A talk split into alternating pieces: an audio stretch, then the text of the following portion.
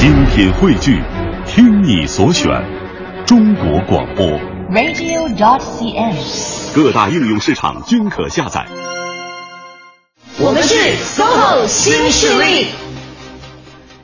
雪一片一片一片一片，在天空静静缤纷。哎，你不接下一句吗？为什么连话筒都不开？吓死我了！怎么了？没错，北京时间的十点零四分，欢迎电波那一端的你，将调频的指针持续停留在了中央人民广播电台 u Radio 都市之声 FM 一零一点八。各位好，我是晶晶，我是清源，我们是 SOHO 新势力。外面下雪了嘛？今年的第一场啊，雪，等一下，外面下雪了吗你？不知道是吧？哦，我不今天来到特别早，啊我来的路上就发现外面已经下雪了。我就说怎么怎么总怎么设置这样突然的状况，我就真的没法适应，也完全没有预告说你今天要唱歌啊，为什么不然的话想办法给你准备一个伴奏之类的。哦，这么善良，我以为你说你要知道我要唱歌早知道的话，就唱歌，你唱完我再进来是吧？有没有我这么有，我有的时候也可以做一个善良的人啊哦，对对对，好啦啊，所以你是因为呃触景生情是吗？对，想到了某年的冬天，没有没有，你看在一在一场大雪之中，孤苦伶仃，坐不上公交车回家。啊啊，真的有吗？哦，我记得北京有一年的冬天，雪下的特别的大，很多人那天都车没法开，就是私家车没法开了，啊只能坐公交。就雪大到你的那个雨刷哦完全不能够把雪水给刮掉，很多看不见。很多人开车特别搞笑，那个嗯场景是这样的：把自己驾驶室旁边的玻璃窗全部摇下来，哦然后半截身子探在车窗外面。哎，那很危险吧？是啊，这样才能看见前面路。嗯然后车速大概就龟速。哦，很慢，很慢，很慢。然后那天有很多人都选择步行回家，哦还有一些人就选择根本就没有回家，因为回去再回来上班的那个时间恐怕都不够。是，哎，你还经历过这样的？有一年北京冬天，我印象特别深刻，真的是哦如此大的雪，是那个九十年代，上世纪七十年代。好吧但很久好像北京没有下特别大的雪了。下雪是件好事儿哈。对可以晶今天心情这么好。对，不过还是要提醒大家，如果在路上遇到路面比较湿滑的情况，一定要注意小心驾驶啊。嗯，你还唱吗？我你要是不唱的话，我们就准备进入到那个 正式的节目当中了。我们今天要不然第一条资讯就聊聊那个天气吧。天气。好，我们来连线一下中国气象局的天气点评师啊。好啦，正式进入我们今天节目的第一个板块。新势力，新资讯。今天呢，首先来跟各位分享的有关于职场的资讯呢，是，呃，是跟雇主有关系的。嗯嗯，就是有一份叫做“二零一四中国年度最佳雇主”的评选活动的公众调查结果公布出来了。哦啊，然后因为很长嘛，所以我们今天主要来讲的这个部分呢，是不同年龄段的职场人，就是从业者对于雇主的一些想法。嗯就可能像我希望遇到的雇主和晶晶希望遇到的雇主，他可能的那个内心的期待不大一样。我们两个对这件事情的看法，由于年龄有了代沟，是这个意思吧？对期待值不一样哈。对对对对对，到底有哪些区别呢？是这个呃，二零一四的这个中国年度最佳雇主评选活动的公众调查结果啊，显显示呢，不同年龄段的职场人对于好雇主的期待有着显著的差异。嗯比如说，七零后啊，看重的是企业的前景，嗯追求稳定啊，就所谓铁饭碗这个部分可能考虑比较多。啊然后呢，职场中坚力量的八零后最实际要求呢，要有很很好的这个物质保障。嗯，新生代九零后呢，最关注的是自身的发展对，啊。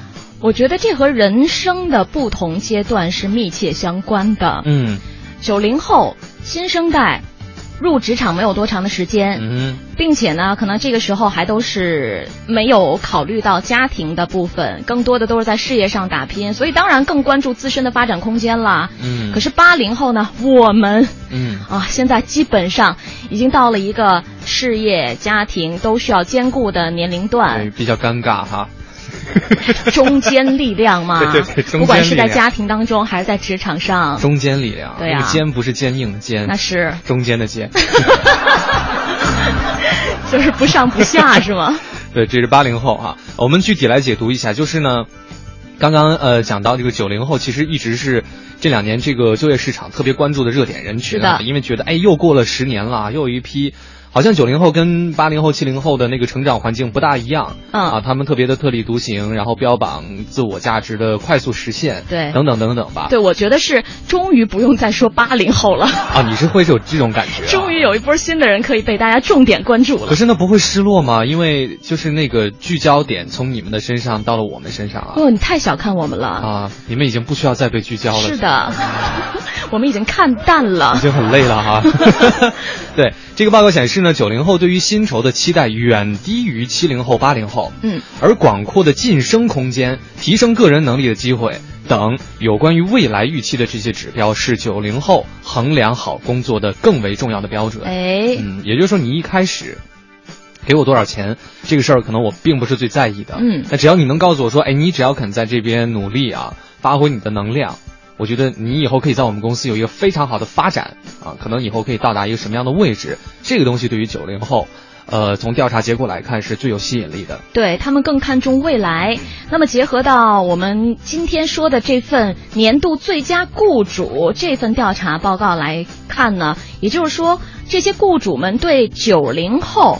职场新人们进行品牌宣传播的时候，嗯可以更加的突出自身对于人才的这种培养，还有人才发展方面的优势和特色。嗯哼，嗯对，哎，所以这个也是在招聘的时候的一个一个怎么讲，就是一个技巧。没错，如果我要想招到这些九零后的年轻的朋友们，嗯那可能作为企业来讲，我跟他们宣传来介绍自己的时候，更重要的就是讲我们未来的职业发展空间。嗯可能光跟他们说。我们一定可以给你提供多少多少的薪水啊，这些未必是他们最关心的。对，还有一点，我觉得可能因为可能现在有很多企业也没有办法一开始给你提供这样丰厚的物质回馈啊。啊，但是这个时候你不要自卑，嗯啊，只要你认为自己是呃大有可为的，前途是光明的，你可以把这个部分着重的向九零后的这个应聘者去传递啊，嗯这些信息他们可能会比较在意。是的。那八零后呢？现在啊，刚刚讲到已经成为职场的中坚力量。哪个坚？呃，还有哪个艰艰难的艰，其实你解读的还蛮准确的。是吧？就其实是这样嘛，嗯就中间力量它就是挺难的，是然后它也的确是在中间的一个位置，对的，啊，呃，是调查结果显示最为务实的一个群体。必须得务实啊。首要关注的就是完善的福利待遇。嗯那这个时候你再跟我一味的去讲那些呃理想的一些东西啊，嗯可能你坚在我看来持到未来一个时间点你会怎么怎么样？可能很多八零后现在已经有家庭的这些负担在。对啊，那个对我来说可能是一个画大饼的东西，有点嗯太虚了，太空了。我需要的就是我实实在在的能够一口吃到的这张大饼。对上有老下有小，对吧？我必须要考虑这个很现实的问题嘛。没错。嗯，所以这个就是为什么八零后最注重的是完善的福利待遇啊。对那再来看一下七零后，哎，你觉得七零后后会在意什么？我觉得，我觉得七零后应该会有一个更加综合的考量。嗯就是他们应该不只是会关注到薪酬，或者说未来的发展空间了，他们可能对于企业本身有了一定的要求，嗯，就已经不局限于自我个人了，嗯他们会关注到这个企业未来的发展前景，嗯啊、才能够决定自己适不适合继续在这里干下去，因为对他们来讲。职场的时间又偷偷的溜走了十年，还还好，今天这里面没有一个七零后。是我们来看一下，它上面写到呢，七零后相较于其他年龄段的员工呢，呃，他们工作在为是职场上的元老嘛，已经算是元老级的人物了哈。对呃对个人晋升空间的诉求较低。嗯，就大概已经不会想挤破头往上挤，哎，所以这个较低是说已经升到一个位置，还是觉得说我到这个位置再往上往上升，我觉得也很难了。我觉得都有关系啦。啊就首先，七零后作为职场的元老，他们一部分人哈、应该都已经是晋升到一定的级别和位置了。再往上，可能就要自己创业了。嗯 啊，如果想当那个更高的老板的话啊，嗯然后另外一方面可能也是不大会有那种心气儿和特别年轻的年轻人一起去竞争同一个岗位。对，这边也有一些这个呃招聘专家认为呢，七零后作为职场上工作经历很长，普遍也是职位比较高的人群，对他们而言呢，会更希望服务一家有着良好发展前景的企业，嗯以此实现稳定的职业生涯，并且获得有竞争力的收入回报。嗯，而七零后对于企业社会责任、良好的公司内合作。成功的市场地位啊哎，雇主品牌等多项指标的重视，也充分反映了七零后这一群体对于雇主企业发展的期待。所以我觉得这样讲的话，其实七零后想要的最多。对啊，它是一个综合的考虑。不过其实他也是有资格来想想这些事情啊，因为毕竟已经完成了自身的一个一个积累嘛。对啊，我到了这个可能需要一个自我价值和社会价值去去相互，就是融合去实现的一个过程了。没错，没错，嗯是的。